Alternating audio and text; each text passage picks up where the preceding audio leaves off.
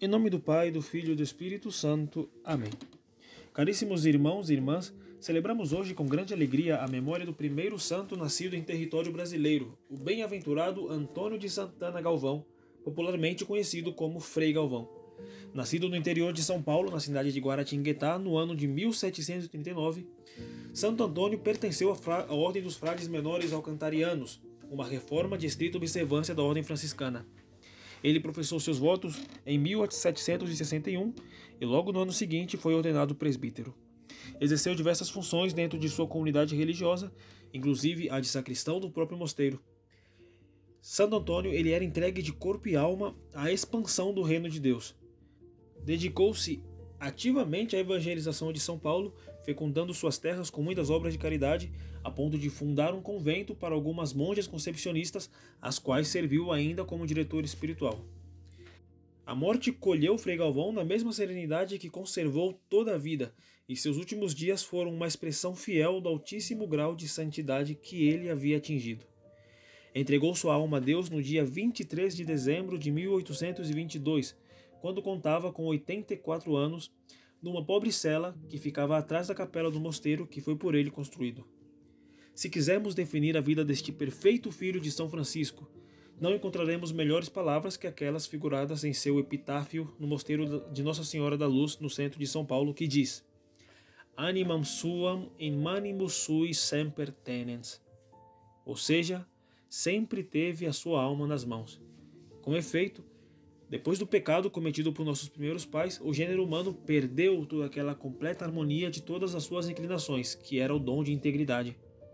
Reduzidos à dura prova de lutar contra si mesmos mais do que contra qualquer adversidade de sua existência, os homens passaram a depender em maior grau da graça divina do que de suas próprias forças, porque já não encontravam em sua natureza o antigo estado de perfeição perdido graças ao pecado.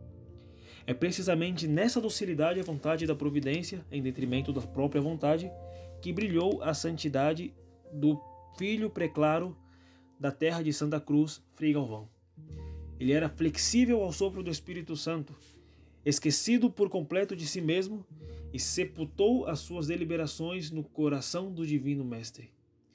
Daí lhe veio a incomum virtude da fortaleza, a qual ninguém podia resistir ele era amado pelo povo, respeitado pelas autoridades, obedecido pelas religiosas, procurado pelas crianças. Com quanta razão, disse Santo Agostinho, é necessário que a mente seja mais poderosa que a paixão e a domine.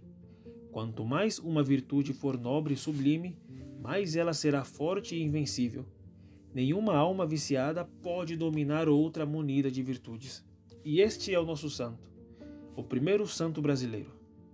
O dia 25 de outubro, dia oficial do santo, foi estabelecido na liturgia pelo Papa João Paulo II, na ocasião da beatificação de Frei Galvão, no ano de 1998 em Roma.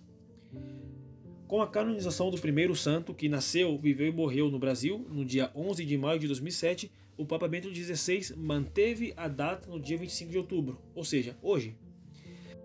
No dia de sua canonização, em referência às palavras que apareceram na cédula da consagração de castidade que ele havia composto, que diz: Tirai-me antes a vida que ofender o vosso bendito Filho, meu Senhor.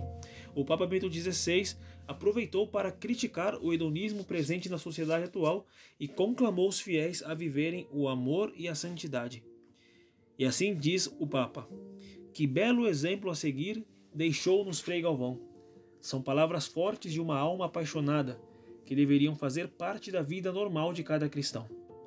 O mundo precisa de vidas limpas, de almas claras, de inteligências simples que rejeitem ser consideradas criaturas, ou seja, mero objeto, de prazer. E Frei Galvão, ao receber a merecida honra dos altares, continua prodigalizando, dando, concedendo muitíssimos favores quanto os que já tinha obtido em vida para a nação que ele tanto desejou ver firme na fé, a nossa nação, o Brasil. Portanto, caríssimos irmãos, quão felizes somos por termos tão grande exemplo de santidade e ainda mais por compartilharmos com ele a mesma nação. Feliz é o nosso Brasil, a terra de Santa Cruz, por ter tão glorioso, tão santo filho. E feliz a igreja por ter tal santo elevado a glória de seus altares. Que Santo Antônio Santana Galvão, o primeiro santo brasileiro, nos alcance a graça de podermos amar a Deus da mesma forma como ele amou e que possamos alcançar grandíssimo grau de santidade. Que ele e a Santíssima Virgem Maria nos alcancem esta graça. Em nome do Pai, do Filho e do Espírito Santo. Amém.